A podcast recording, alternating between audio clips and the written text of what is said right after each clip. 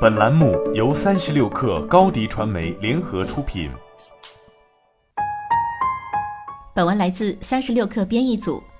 美国橄榄球联赛里，每到非赛季期间，不管是哪门运动的队伍，都会开始一场奇异的仪式。有意愿拿下球队空缺职位的教练们，会成批的和球队管理层会面。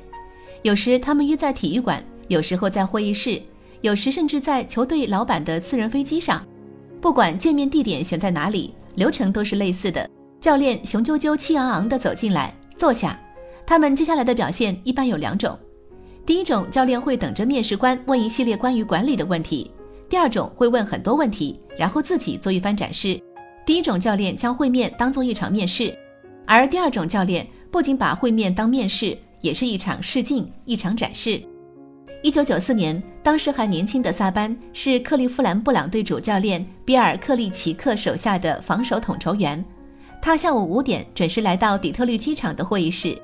密歇根州立大学斯巴达人队的主要工作人员已经静候其中，他们只想知道一个问题的答案：这是我们要找的人吗？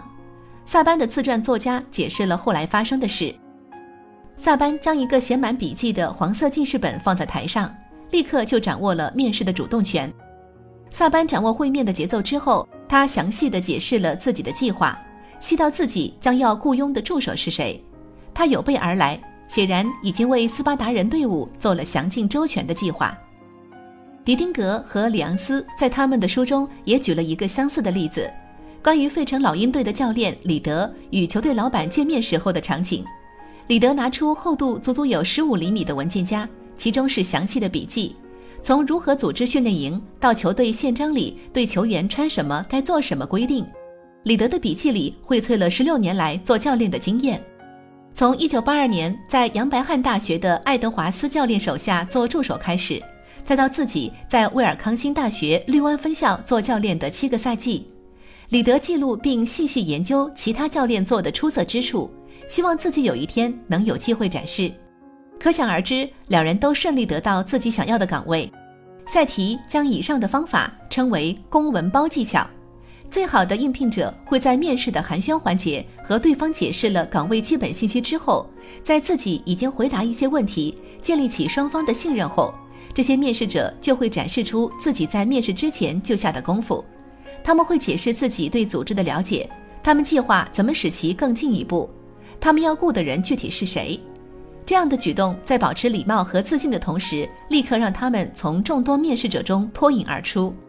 为什么？因为大多数应聘者来到面试现场，坐在与他们相同的位置上，但是表现并不特别。他们所做的和大多数人在大多数情况下没什么不同。现场见机行事，即兴发挥。他们的答案是当场给出的。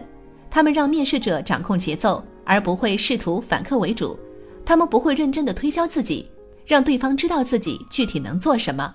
但事实上，我们的人生会如何发展，就取决于这些时刻。这些展现自己雄心壮志的时刻，要抓住这个时机，实则免不了恐惧。